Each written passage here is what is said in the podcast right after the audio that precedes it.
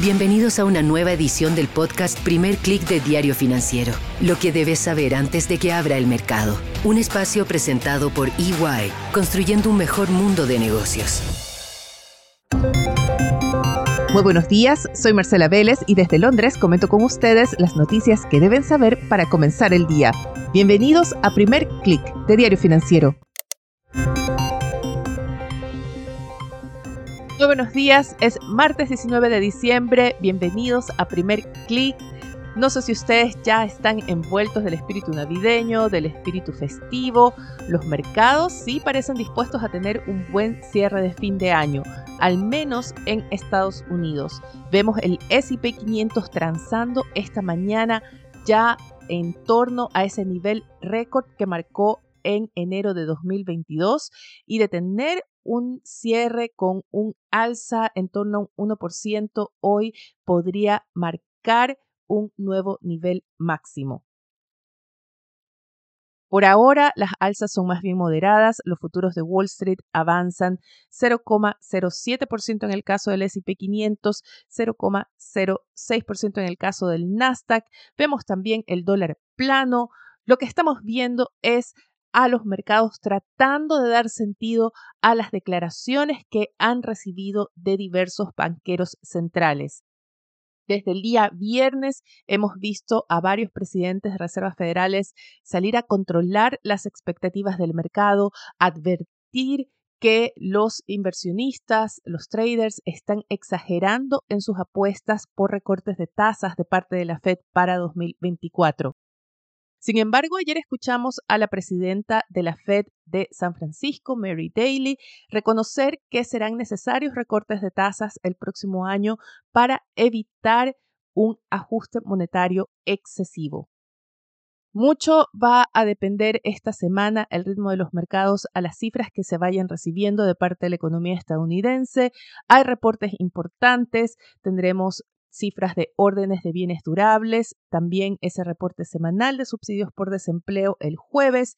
Ese mismo día habrá la lectura final del PIB del tercer trimestre de Estados Unidos y clave, el día viernes se publican los datos de ingreso y gasto personal de los consumidores.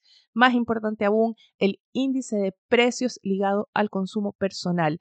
Este es considerado el índice clave en la política monetaria de la Fed y el mercado está apostando a que se registrará una variación de 0% por segundo mes consecutivo.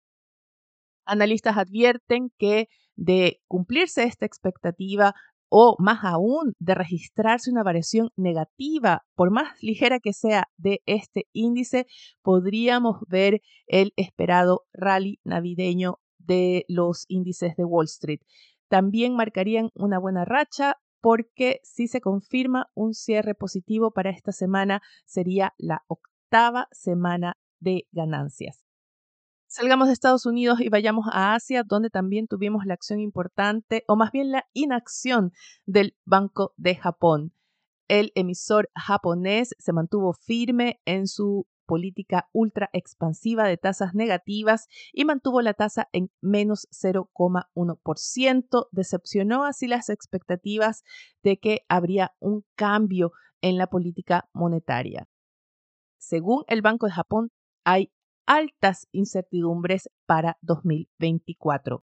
La bolsa japonesa reaccionó con un alza de 1,41%. Con esto lideró lo que fue más bien una sesión mixta en Asia, en la que el índice regional cayó 0,30%. Muy importante en esta región también son los reportes de más de un centenar de muertos y un número similar de desaparecidos por el terremoto que golpeó a provincias del norte en China.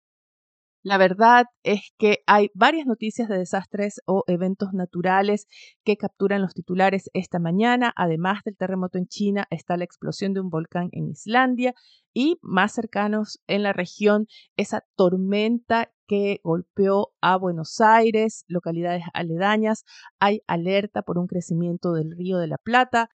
Así que esta mañana tenemos también a la naturaleza como protagonista. Ya que mencionamos Argentina, vayamos a la región donde la jornada va a estar enfocada en la política monetaria. Tendremos a los bancos centrales de Chile y Colombia anunciando sus decisiones. Se esperen ambos casos bajas de tasas. En el caso de Colombia, un recorte de 25 puntos base. En el caso de Chile, un recorte de 50 puntos base. También, muy importante, tendremos las minutas de la última reunión de política monetaria del Banco Central de Brasil.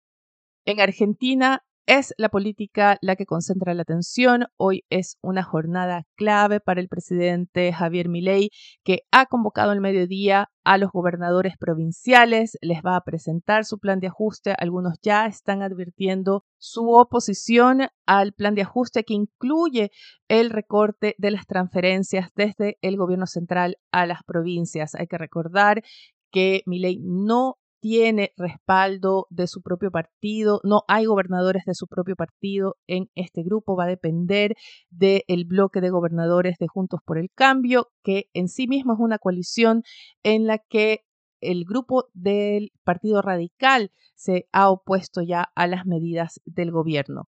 Muy importante también, esta reunión se da un día antes de la marcha piquetera anunciada en el que sería el primer desafío de los piqueteros a Milei a su anuncio de que recortará o suspenderá las ayudas sociales a quienes participen en estos bloqueos de calles y carreteras y también el anuncio de parte de la ministra de Defensa Patricia Bullrich de que harán cumplir la ley e impedirán los cortes y paralizaciones de las actividades normales. Así que mucha atención, podríamos tener un ambiente muy tenso en Argentina o más tenso de lo habitual. También tenemos tensión en el plano internacional porque se está agravando la preocupación, el conflicto en torno a los ataques de militantes hutíes en el Mar Rojo. Estas son milicias que atacan desde Yemen. Ya vemos empresas como BP, también Equinor suspender el tráfico de sus barcos cargueros con petróleos y combustibles por la zona. La naviera Maersk ha anunciado que va a desviar todas las embarcaciones hacia África para evitar el paso por el Mar Rojo. Mientras Estados Unidos está anunciando la creación de una fuerza multinacional para proteger a las embarcaciones que deben transitar por la zona que concentra 12% del comercio mundial. Esta agrupación estaría integrada por fuerzas navales de una decena de países y se llamaría o tendría como propósito asegurar el comercio internacional. Esta es una zona clave para la cadena de suministros global. Y a propósito de comercio internacional, los invito, si no lo han hecho aún, a que escuchen nuestro especial de la semana pasada que estuvo enfocado en las tendencias para el comercio en la próxima década.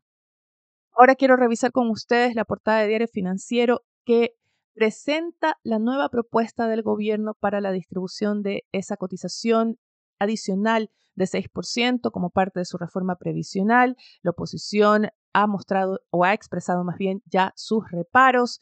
También otro titular anuncia que Hacienda prepara un borrador actualizado de lo que sería el pacto fiscal. En este caso, la oposición ya se ha abierto a negociar en el Congreso y, muy importante, se advierte que la reforma de salud deberá esperar. El gobierno logra la aprobación de medidas para las ISAPRES, pero anuncia que la reforma de salud se enviaría a más tardar en 2025. Con esto me despido por ahora, los invito a que sean actualizados de las noticias del día y más visitando nuestro sitio web de f.cl y de con las noticias de negocios de Latinoamérica. Yo me despido por ahora, les pido que nos dejen su calificación o comentario en cualquiera sea la plataforma que estén escuchando este podcast, nos van a ayudar a crecer. Eso es todo por ahora, les deseo que tengan un buen día. Nosotros nos reencontramos mañana. Esto fue el podcast Primer Click de Diario Financiero. Lo que debes saber antes de que abra el mercado. Un espacio presentado por EY, construyendo un mejor mundo de negocios.